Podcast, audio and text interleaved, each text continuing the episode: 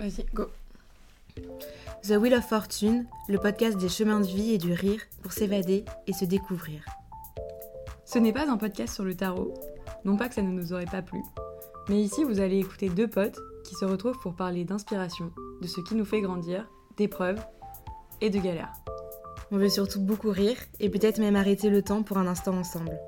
Concrètement, The Wheel of Fortune c'est deux amis, 30 minutes max, un invité, ou pas des fois, la rigolade, la recette parfaite pour passer un bon moment. T'as rigolé Oui, mais quand même, je me suis vachement contenu. Hein. Oui. On est aujourd'hui avec euh, notre première invitée de notre deuxième épisode du podcast euh, The Wheel of Fortune. Euh, on est avec Ali et moi, on est avec Faten, euh, qui vient euh, nous parler de son histoire. On va parler d'amour, on va parler des particularités de l'amour dans ton histoire à toi. Et pour euh, la petite euh, anecdote, toi et moi on se connaît parce qu'on s'est rencontrés euh, au travail il y a deux ans, euh, quasiment jour pour jour cette semaine. On est arrivés toutes les deux le même jour et on a eu des, on, on a partagé les, ces premiers moments de travail un peu intenses ensemble et ça nous a tout de suite rapprochés. Et deux ans plus tard, je suis hyper contente euh, de faire un podcast avec toi et de partager euh, au monde entier euh, l'histoire incroyable que tu as.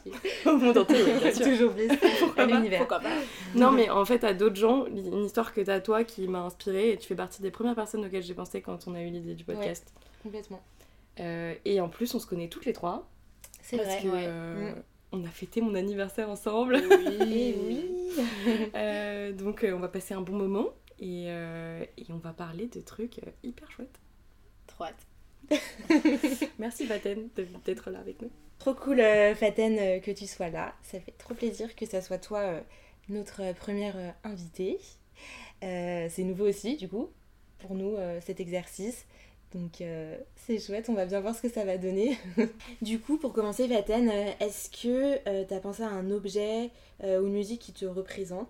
Alors, un objet, non. J'ai passé vraiment les, la, la- les deux dernières semaines à réfléchir à un objet qui me représente, et, euh, mais j'ai pas trouvé. Donc, euh, Je comprends, c'est pas évident. c'est pas évident. Euh, mais par contre, une musique, oui. Euh, alors, c'est assez bizarre parce que c'est vraiment de la bonne techno, on va dire.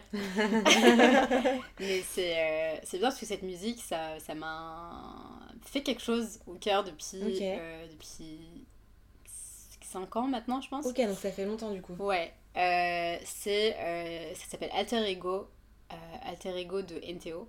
Donc c'est vraiment de la techno. mais, mais je pense que le moment où cette musique est sortie, quand je l'ai écoutée, j'étais dans un état assez sensible.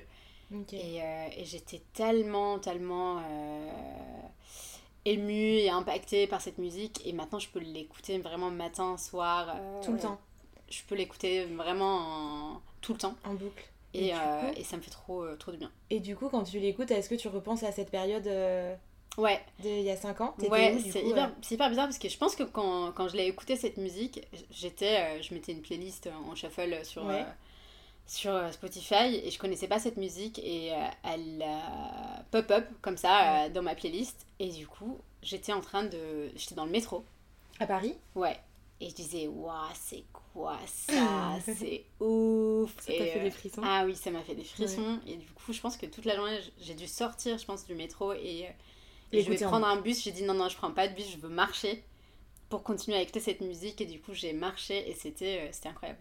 Mais ça, c'est un vrai. Je trouve qu'on en parle pas assez, mais d'aller marcher et écouter euh, la musique qu'on kiffe en ce moment, mais c'est genre génial. T'as l'impression que tu peux accomplir un milliard de Mais choses. oui, mais tellement. Vraiment, Il y a forcément un truc chimique qui se passe, ça doit te dégager des hormones de, C'est de sûr. Ben, je pense de- que tu, tu, tu peux, enfin, tu te, t'arrives à te mettre dans un film. T'as l'impression que t'es dans un film. Tu marches, tu vois les gens qui marchent. t'es- tu t'es marches au rythme de la musique. Exactement. grave. C'est incroyable ça. Ouais. Tu te fais un scénario de ouf. Ah ouais.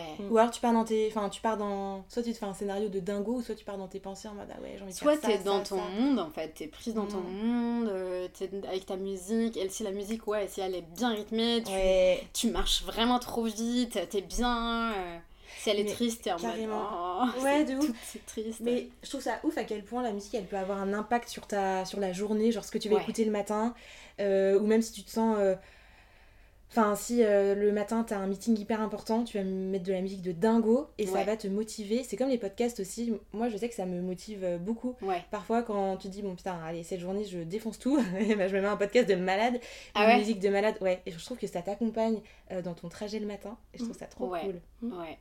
Ouais, ouais, c'est trop cool. Je suis, je suis d'accord avec toi. Trop cool. Et donc, du coup, toi, t'es, par rapport à ton parcours et tout, t'es arrivé à Paris. euh, Ça fait depuis combien de temps que t'es à Paris? À Paris, Ouais. ça fait depuis 2017. Ok. Et t'étais arrivée euh, pour, euh, pour tes études Je suis arrivée euh, pour mon stage de fin d'études. Ok. Euh, et euh, ensuite, du coup, je suis restée. Je suis resté, ouais, comme beaucoup d'entre nous finalement. comme la plupart. J'avais pensé, ah, je euh, resterai pas, en fait, bah.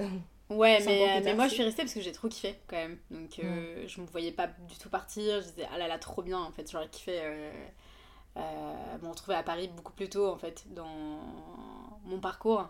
Mais euh, c'était pas comme ça.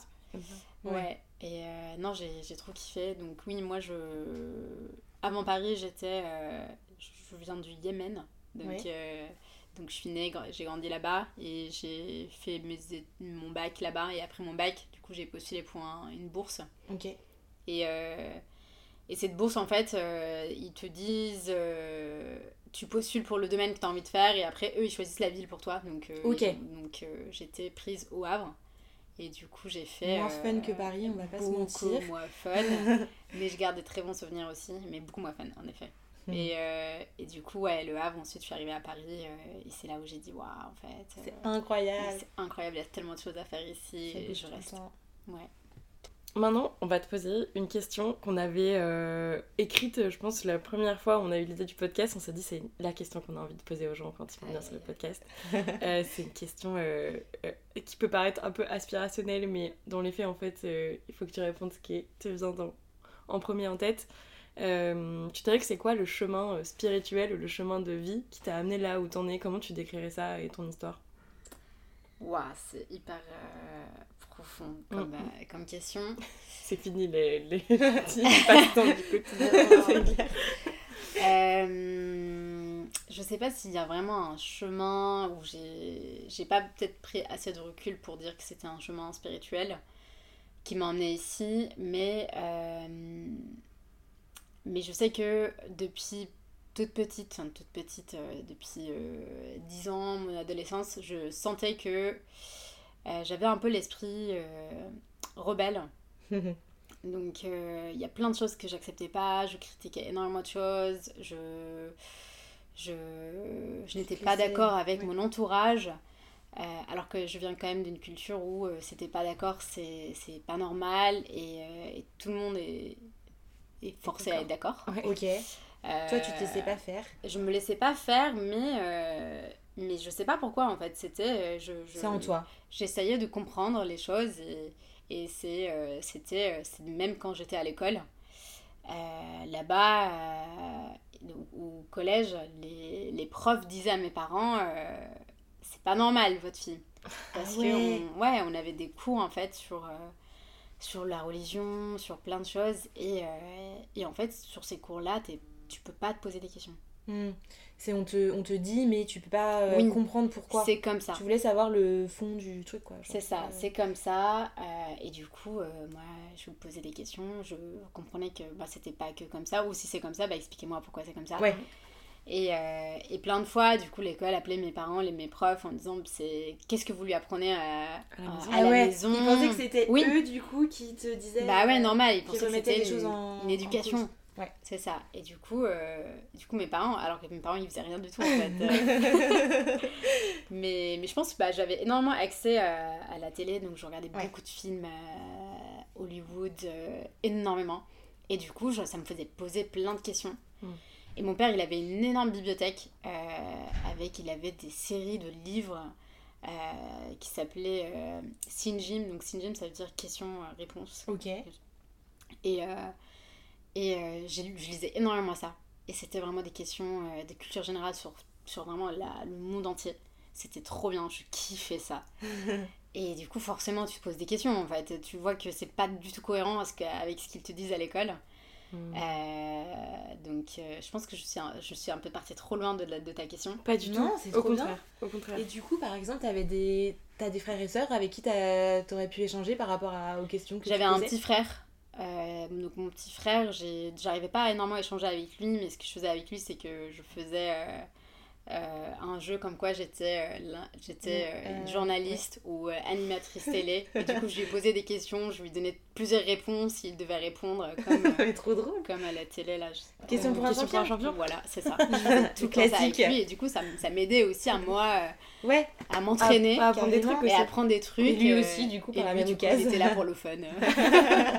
il a quel âge du coup Et toi, t'as quel âge aujourd'hui? Enfin, Aujourd'hui, j'ai 29 ans, Ouais. on a euh, 4 ans d'écart. Ok. Ouais. Et lui, il est en France aussi ou il est resté Aujourd'hui, il est en Ouais. France. Euh, en fait, ma famille, ils m'ont rejoint en France euh, il y a... en 2017. Ok. Donc, euh, C'est toi la première et puis après. Exact. Et, moi, je suis arrivée en 2012. Et du coup, ouais, maintenant, ils vivent tous en, en France, à Besançon. Ok. Ouais. Cool. Ouais. Mais du coup, pour revenir, ouais, je savais que, euh, ben, que j'avais envie de faire quelque chose et que j'arrivais pas à le faire là où j'étais, en Mm. fait. Euh, donc, dès, euh, dès le lycée, j'ai commencé à regarder s'il y avait des programmes d'échange pour partir à l'étranger, etc. Et j'avais vu qu'il y avait un programme d'échange pour aller aux États-Unis faire ton, ta dernière année, donc ton année de bac. Ouais, ta terme. Le euh, terminal. L'équivalent de la terminale quoi. C'est ça. Et, euh, et du coup, j'avais postulé, etc. J'avais fait tout le, tous les cours euh, en anglais. euh, et finalement, j'étais prise dans, chez une famille d'accueil. Où ça? Aux US? C'était dans l'Oregon.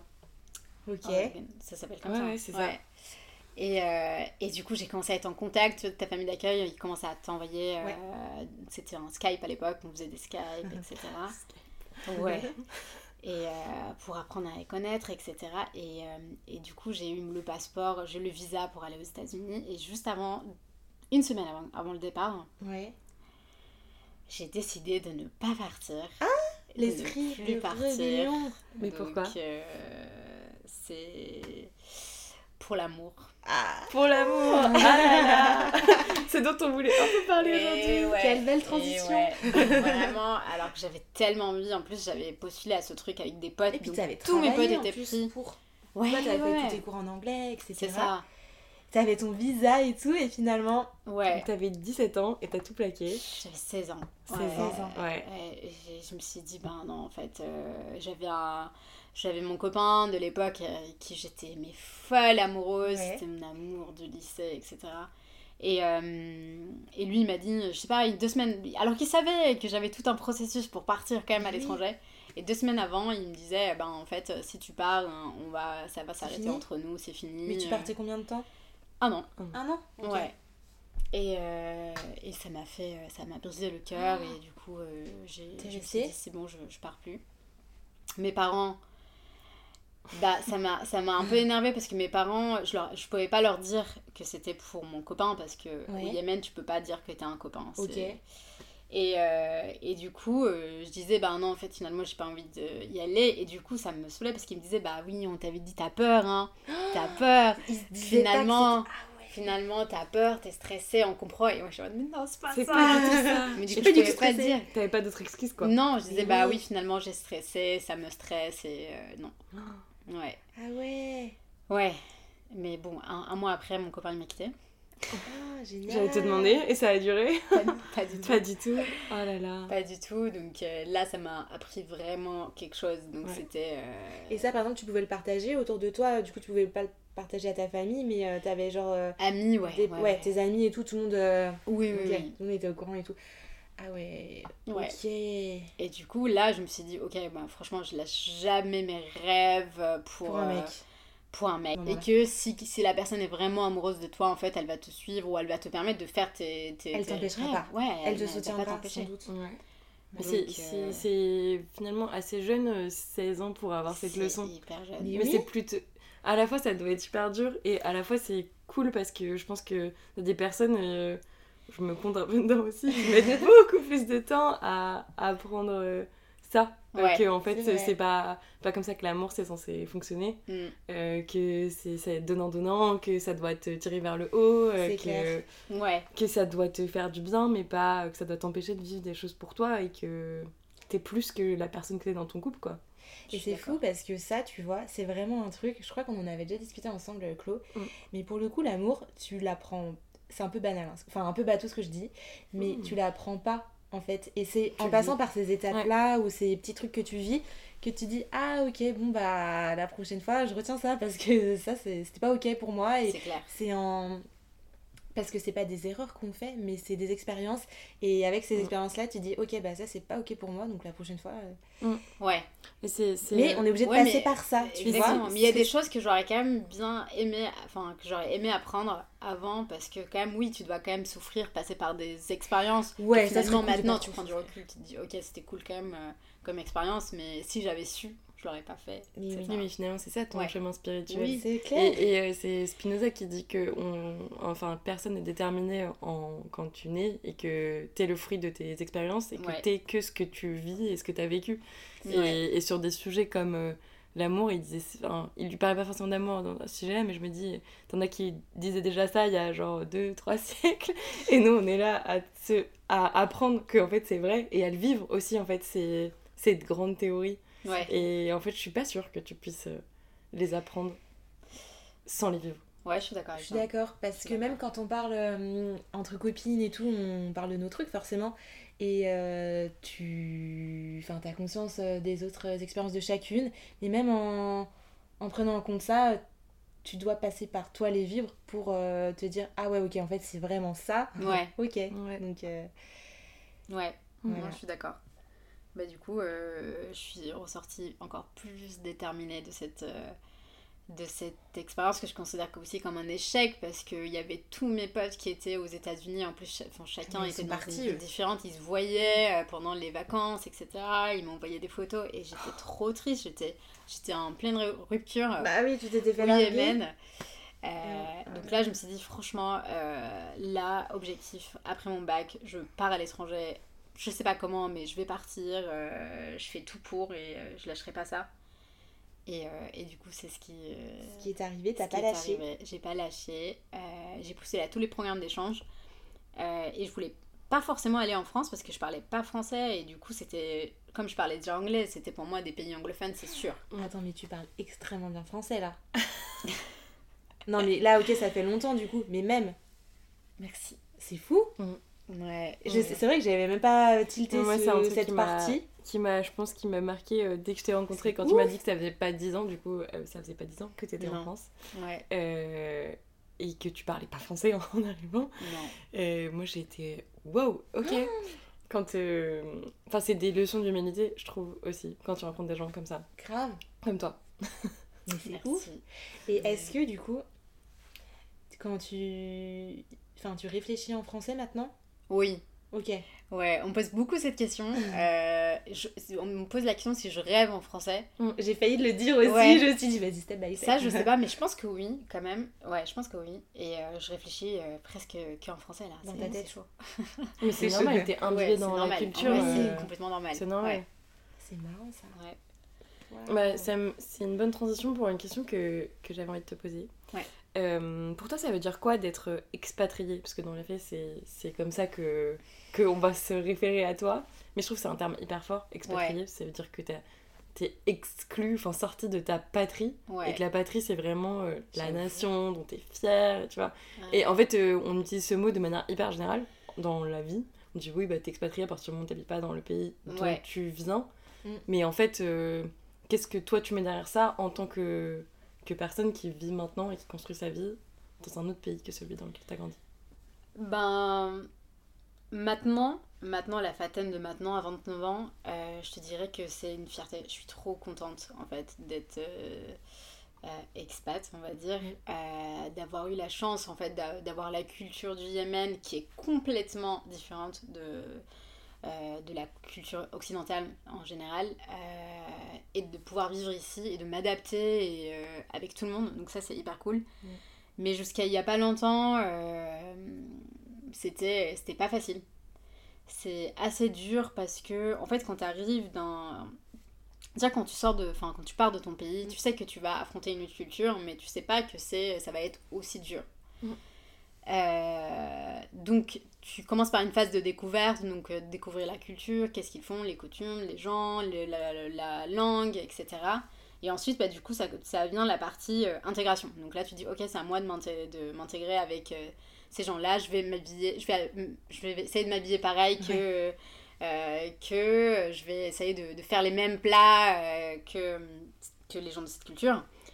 Et, et ensuite vient la partie, la phase euh, acceptation. Donc là, tu acceptes cette culture. Vraiment, tu l'acceptes, cette nouvelle culture, et tu te dis trop bien, euh, euh, je l'accepte, j'accepte ces gens-là, je suis bien dans cette culture. Et malheureusement, après la partie acceptation, soit tu passes par la partie... bah c'est bon en fait, t'as accepté les deux cultures, donc ta culture et cette culture, et t'as réussi à avoir un équilibre entre les deux. Soit malheureusement, il y a aussi une partie où t'arrives à, à renier ta culture. culture Ok. d'origine, ouais. Comme si tu faisais un choix ou comme si euh, toi tu te sentais. euh, Enfin, pas toi, toi, mais genre tu sentais qu'il fallait faire un choix euh, C'est ça. quelque Mhm. part ou oublier une partie de toi, du coup. C'est ça.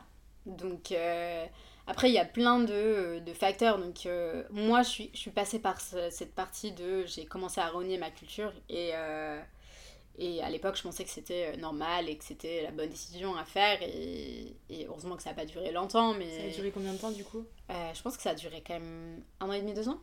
Ok.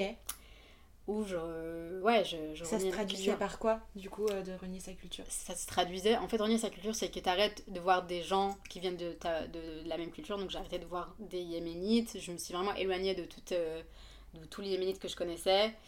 Euh, ben, je regardais plus, je lisais plus en arabe, je regardais plus de films en arabe. euh, Enfin, je.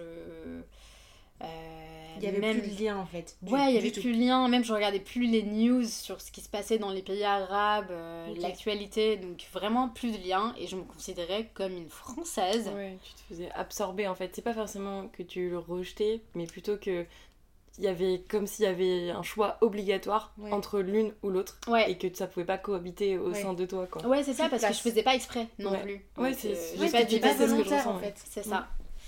Donc euh, ça, c'était difficile comme période parce que pour moi, c'était cool parce que en vrai, cette période, ça m'a aidé de, de m'intégrer encore plus Carrément. ouais. En France, ouais. en France. Ouais. Euh, ce qui est triste parce que t'as pas besoin de vraiment te sentir, de renier ou de rejeter ta culture pour te sentir plus intégré. Mais en tout cas, ça m'a aidé.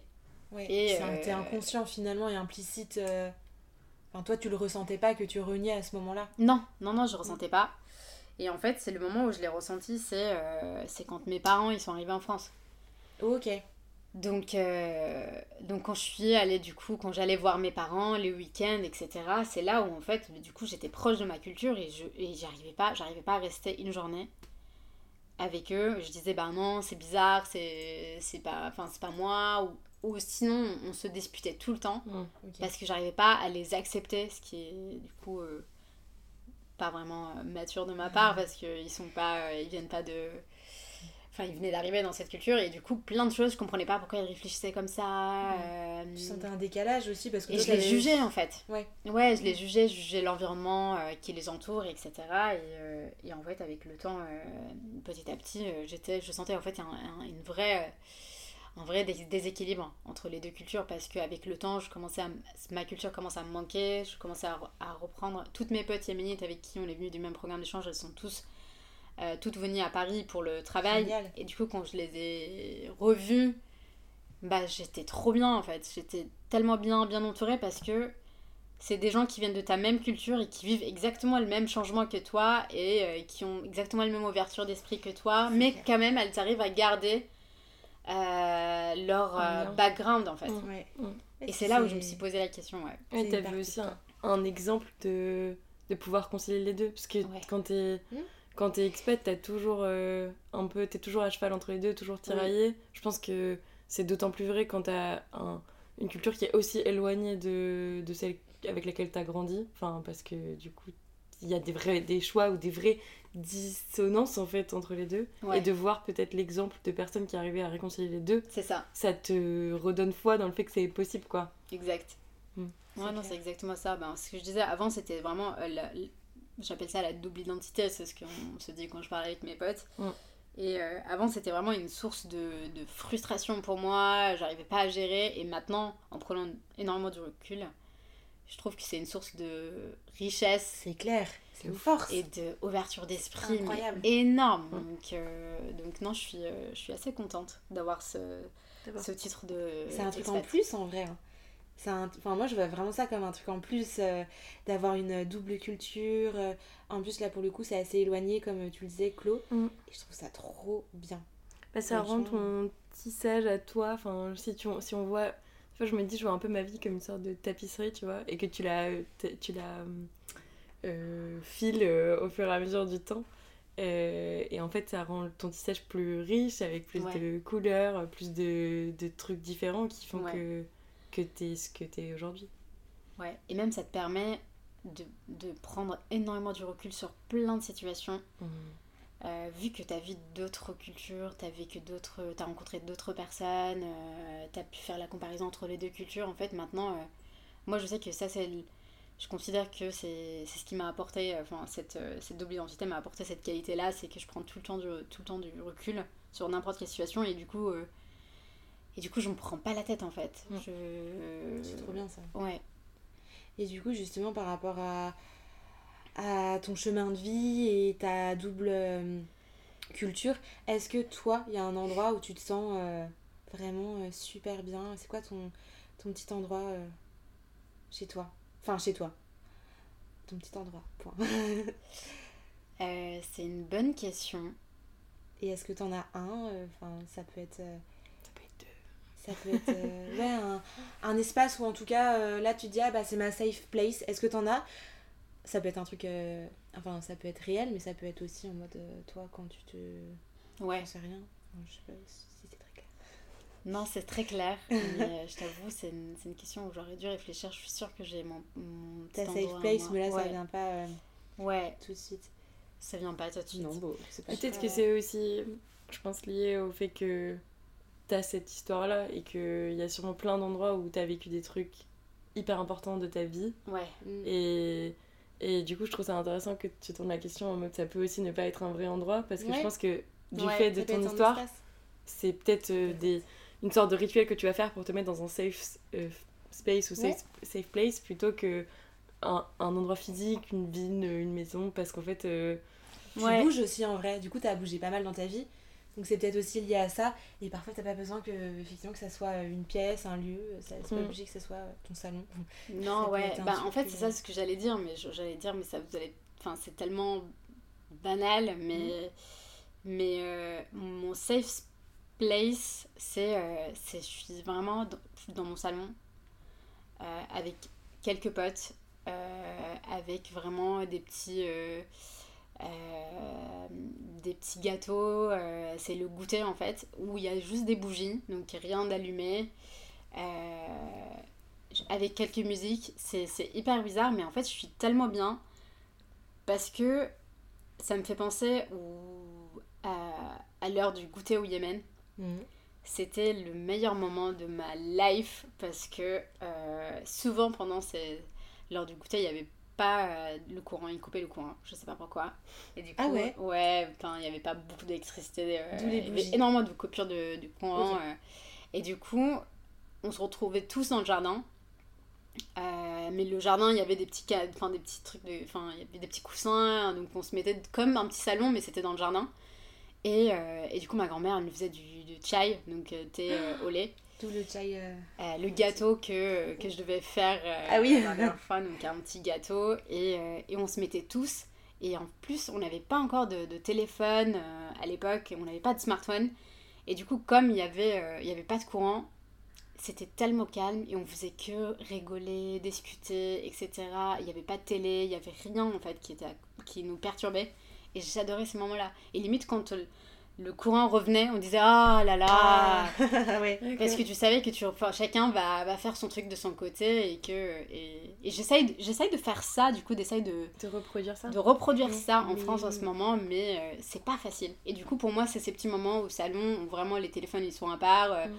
t'es que entre potes euh, avec des petits bougies c'est ce qui me fait penser à ce moment là Ouais, Tu sais que c'est assez drôle parce que euh, du coup, là, juste avant le podcast, elle allait prendre un chai.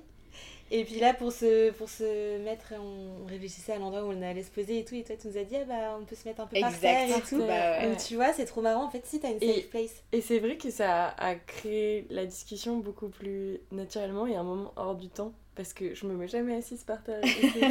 mais, mais ça fait que ça rend le truc hyper spécial. Ouais. Et que ça fait un moment euh, hors du temps.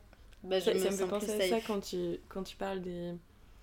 Du fait que c'est des moments où il n'y avait pas d'électricité et quand ça revient. Ouais. Comme si euh, les trucs un peu de la modernité aussi et tout qui te rattachent euh, bah, à la réalité, Ouais. quand ils sont suspendus, tu parlais des téléphones aussi, bah du coup, t'as- t'arrêtes le temps. C'est clair. fait.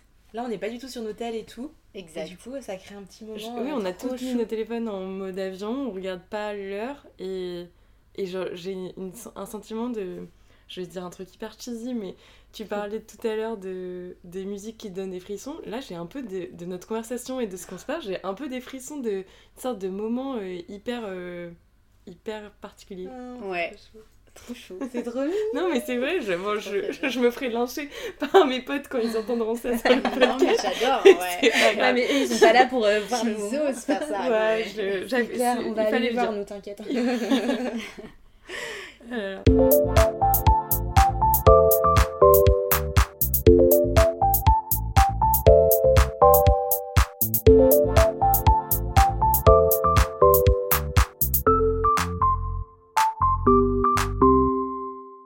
avec Lo, euh, on, s'est refilé un livre qu'on aime beaucoup euh, en ce moment, qui s'appelle Conversations on Love. Et donc c'est à propos de l'amour, mais l'amour avec un grand A, c'est pas du tout forcément que les relations amoureuses. Et donc il y a une quote que, de Philippa Perry, qu'on a beaucoup aimé euh, toutes les deux, qui dit que Love is about finding a home. Our parents aren't going to live forever, so I think we need to find a tribe, a family, a community or a group that feels like home. C'est trop que- beau. C'est mignon, c'est chou, hein, et c'est vrai en plus. C'est vrai. Ouais, c'est trop beau. Ça t'évoque quoi?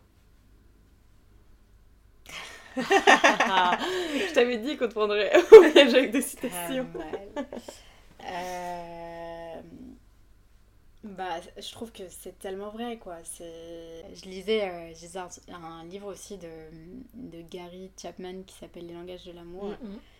euh, où il disait, où il disait à, à partir d'un moment où on cherche vraiment un amour extérieur que de notre famille et que justement chaque personne chaque personne a ses besoins affectifs propres à elle Mm. Euh, et que euh, et qu'en fait on cherche tous à trouver la personne qui va comprendre c'est quoi ton besoin affectif à toi Mm. propre à toi et comment du coup elle va pouvoir euh, euh, l'accepter et et t'aimer comme tu es quoi C'est vrai tout ça. C'est très vrai. C'est très vrai. C'est C'est de... clair. Mais ça passe aussi par le, par le communiquer, je pense. oui Mais euh, la première étape, euh, c'est de, de, de l'identifier pour soi-même, ce qui peut prendre des années, exactement et, et de le communiquer, et ensuite de, de le faire grandir euh, ensemble, Ouais. que ce soit avec tes amis, les gens qui deviennent ta famille adoptive, enfin. Mm. Et, et j'aime bien ce truc de cette dans la cette côte, ce truc de tribe. oui C'est Ouais, moi ça qui me beau, parle ça. de ouf Ouais, parce qu'en fait Du coup, ça, ça, ça peut. Ça ne met pas de, de niveau ou de valeur sur un lien que tu as avec quelqu'un plutôt qu'un autre. Tu vois, c'est pas. Ça veut dire que tu te construis une tribe et c'est tes gens qui t'entourent. Et ça veut pas dire que ça vaut plus si c'est un membre de ta famille, si c'est euh, un ami, si c'est euh, euh, un partenaire. tu oui c'est vrai ça peut être vraiment. Et, et du coup, je trouve que c'est cool et que ça veut dire aussi que c'est plein de gens. En Ouais. fait. C'est aussi rassurant. Enfin, tu vois, tu te dis, tu mises pas tout sur une personne. Et dans tous les cas, au cours de notre vie, on rencontre tellement de personnes différentes. Et je pense que là, on est un peu dans les âges aussi où tu te construis justement cette euh, tribu et t'as conscience bah ouais que ta famille elle est là mais peut-être que Ça serait toujours- qu'elle sera pas tout le temps là Mm.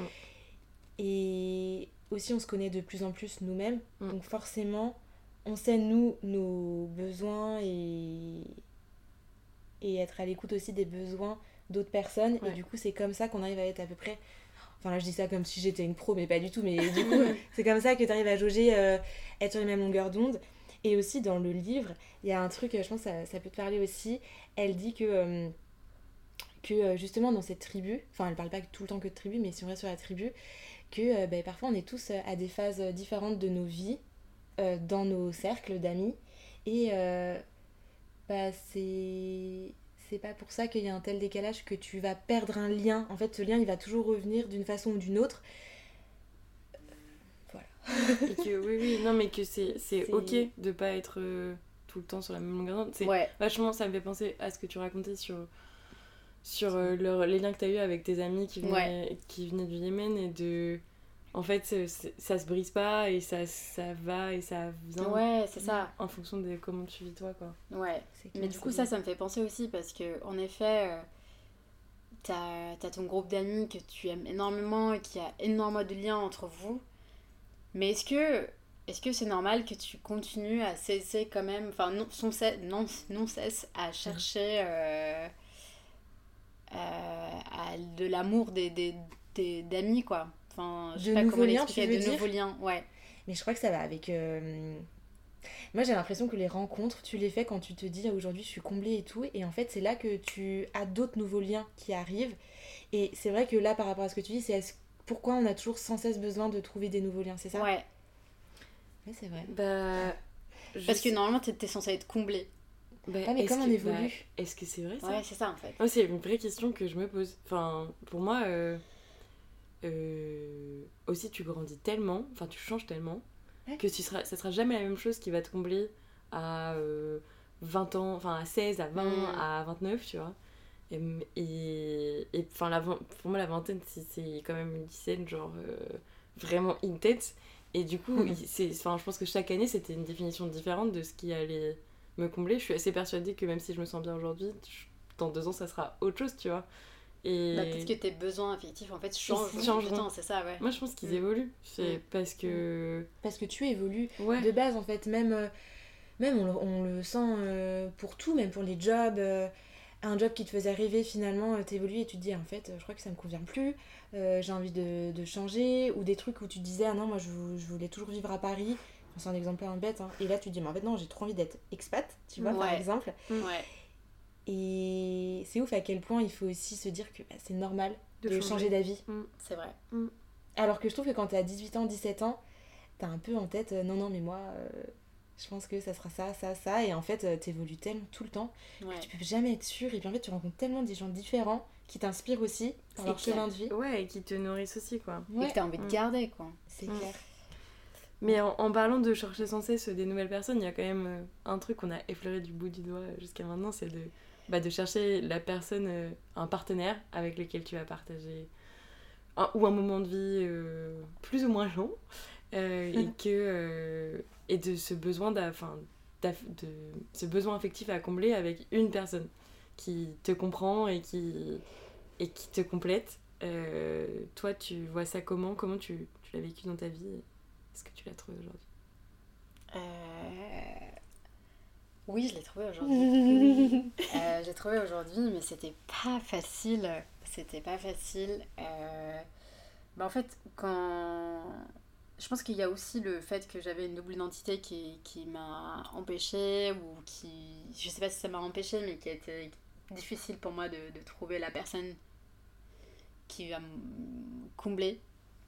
Euh, je, cette double identité en fait me, me donnait beaucoup de manque de confiance en moi donc en me disant je ne trouverais pas une personne qui va arriver à comprendre cette, cette double identité qui va arriver à comprendre les deux cultures que j'ai etc Euh, et à la fin moi aussi en fait euh, j'avais beaucoup plus d'exigences euh, par rapport à la personne avec qui j'aimerais bien partager ma vie au quotidien donc, euh, donc c'était pas facile.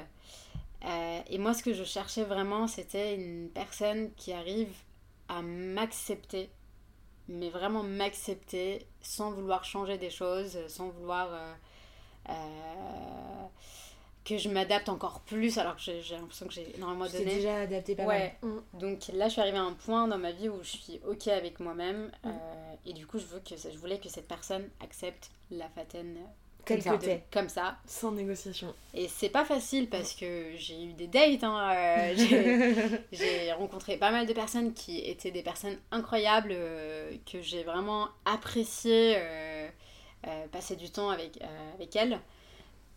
Mais, mais ça se sentait en fait qu'elles pouvaient pas m'accepter comme, comme je suis ou que ça posait un problème. Donc, euh, donc voilà, donc pour moi, pour répondre à ta question, aujourd'hui, euh, je suis bien parce que euh, justement j'ai trouvé la personne euh, qui m'accepte. Mais même s'il y a des choses qu'elle n'accepte pas ou qu'elle n'est pas très d'accord avec, avec ma manière de penser, mon Mhm. mindset, ben, en fait c'est la communication. Mhm.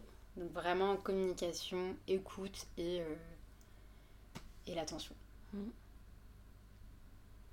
Je pense que c'est la, la recette magique. Mais magique. Je pense Non, qu'on- mais- on en parle beaucoup de ça, la communication, la communication, j'entends beaucoup parler, euh, mais en fait, vraiment, c'est pas que du bullshit, c'est tout ce qui marche. Non, c'est clair. Faire preuve de vulnérabilité, dire ce que tu ressens vraiment. Et c'est Ouais. pas du tout ce qu'on voit dans les représentations, euh, enfin, même dans la culture populaire, de ce que c'est euh, une relation. C'est tous ces trucs où t'es- t'es- t'in- t'interprètes des messages, où euh, tu vas pas dire vraiment ce que tu penses. Ça, Oui. des stratégies que je faisais quand j'étais au lycée, de On pas répondre aux messages. Ouais, bah voilà, d'attendre le double du temps qu'il a mis pour répondre, pour faire désirer. Et en fait, c'est. Déjà, ça prend trop de temps. Oui. c'est- prend énormément Ça d'énergie. sert à rien. C'est- forcément malsain de base. Enfin, c'est forcément Les faux, bases, en elles fait. sont pas, elles sont pas pas solides. Non. Et du coup, t'es pas toi-même. En fait, tu montres une, vis- une image de toi que tu pourras pas garder sur le long terme parce que c'est pas du tout toi. C'est pas authentique. Et en fait, autant faire gagner du temps à tout le monde et être toi-même dès le départ. Je dis Ouais. ça, mais bon. C'est facile, C'est à facile dire. dire. facile à dire. Là, on dirait que tout roule. Non, mais Non, mais oui. Non, c'est facile à dire. mais tu, pa- tu parlais euh, au début aussi de, de ton histoire qui t'a avec, euh, avec ton premier amour de lycée qui t'a qui t'a marqué et qui t'a Mm. donné une bonne leçon. Euh, Qu'est-ce que tu aurais aimé savoir à propos de l'amour à cette époque-là ou même euh, il y, a, il y a 10 ans? Quelques années Euh, Il y a plein de choses que j'aurais aimé euh, savoir sur- à propos de l'amour. Euh, déjà, j'aurais aimé qu'on qu'on me, le- qu'on me le dise à l'époque. enfin, que T'aurais préféré. Est-ce que tu penses que si on te l'avait dit, tu aurais vraiment écouté et entendu Tu Bah, vois? Parce que bah, que sur certaines dit, choses, oui, mais j'aurais préféré qu'on qu'on me le dise. En fait, qu'on que l'amour ne. Tu peux avoir une relation incroyable, mais c'est pas forcément censé durer. Mm. Toutes les relations ne sont pas censées durer. vrai. et que c'est pas grave, tu peux apprécier jusqu'au bout, en fait, de bout en bout cette relation, en te disant, bon, au pire, si ça ne dure pas, c'est pas grave, j'ai kiffé quand même. Mm. Et je sais que ça, ça m'a fait mal dans, dans ma vie, parce que pour moi, j'étais euh, cryptée, décryptée, comme quoi la- les relations, dès que tu t'es bien avec la personne, bah, tu fais tout Infini, quoi. pour faire durer cette relation. Ouais. Ouais. Et, Ouais, alors que tu aurais juste voulu entendre que c'était ok. Des fois, on a besoin d'entendre que c'est ouais. ok, que ça se passe comme, pas comme on l'avait en tête, ou que ça s'arrête, ou que ça se passe pas bien. Ouais. Mm. Donc, euh, donc voilà. Euh, une deuxième chose, euh, sur les relations, relations en général ou les relations d'amour. euh, La relation d'amour romantique, Ah, C'est quand même euh, le, le- la vaste, euh, le vaste mystère. euh. Euh, J'aurais aimé qu'on me le dise, il faut communiquer parce que. Mais oui, j'aurais aimé qu'on me le dise, qu'on m'apprenne la communication, qu'on- de bien communiquer en- dans chaque type de relation. Mm. Et euh, aussi euh, d'exprimer l'amour en fait. C'est la communication, mais vraiment ne pas hésiter à juste exprimer ton amour. Euh, Ton affection. ton affection euh, envers ton, ton partenaire, euh, envers ton... Tes amis tes aussi. amis, ta famille. Ouais. Moi, j'ai un exemple assez, assez marrant parce qu'avec ma famille, on, on, se dit- on partageait aucune affection. Plutôt, il y avait de la pudeur? il y avait énormément de pudeur. On savait qu'on s'aimait, mais y a- on se disait jamais je t'aime. Même, même quand on s'envoyait des messages, on mettait jamais des emojis cœur, euh, des bisous, jamais. Donc, euh, donc c'était il y a pas longtemps. Donc, donc pareil, je pense 2018 ou 2019. Euh, je voyais, je sais pas, une pote à moi euh, qui envoyait des, des bisous, des cœurs, euh, je t'aime à Ouais. maman, papa, ils ont un groupe de famille. Sur WhatsApp et elle envoyait plein de cœurs et je disais mais c'est trop mignon. et il disait ah parce que vous vous envoyez pas ça? Je dis bah pas du tout, mais vraiment pas du tout. Et, euh, et je me souviens, je pense que le même soir, j'étais à une soirée, j'étais un peu pompette et je pense que ça m'a aidé. J'ai envoyé un message à ma mère, elle me parlait et je lui disais ben on s'appelle demain, je t'aime. wow. Elle a répondu quoi? Elle m'a répondu je t'aime aussi ma chérie. Et franchement depuis ce moment-là, ma mère, elle m'envoie des cœurs, mais tout le temps, ma chérie d'amour de toute la tête. Mais c'est comme si en fait il y avait un truc fermé et que moi je l'ai ouvert. Et du coup, maintenant, mon père, pareil, du coup, j'ai tenté la même chose avec mon père. Maintenant, tous les deux, ils m'envoient des cœurs, des, des, des, des, bisous. Et même, ils sont, même quand je suis allée les voir, euh, après cette fois-ci, du coup, beaucoup plus tactiles, des câlins, des bisous. Et, et je me dis, en fait, mes parents, ils ont, ils ont pas été éduqués de cette manière. Donc ils connaissent pas ça euh, et du coup je pense qu'ils attendaient ça de notre part pour qu'on pour qu'ils se lâchent aussi. Ça vient de, comme une d'autorisation. Euh. Ouais. Mm. Donc je pense avec les amis c'est pareil, mm. avec euh, dans une relation de couple c'est aussi pareil. C'est vrai que quand il y en a un qui ose, qui commence à sauter le pas et qui ose dire, bah du coup ça te mm. ça t'aide aussi toi à dire ouais bah en fait moi aussi. ouais. Ouais, t'oses plus. Et du coup. Euh... Et un dernier truc. Ah Un dernier truc, c'est euh, de d'apprendre à, à s'aimer. c'est clair. Ça, c'est, je pense, le plus important. Vraiment, d'apprendre à s'aimer, à s'apprécier, à, à, en fait, à respecter son corps, euh, son mental, à savoir ce qu'on veut, ce qu'on veut pas, à faire des choses pour nous-mêmes et pas pour faire plaisir aux autres. À s'écouter à s'écouter en fait. Mm. Si, si, vraiment tu es épanoui avec toi-même et que tu t'aimes toi-même, mm. ben en fait ça se, ça se reflète. Ça va les gens ils voient ça et ça va attirer enfin, les personnes et, et tu et t'es, t'es épanouie, t'es satisfaite, enfin c'est tout quoi. Mais c'est difficile aussi.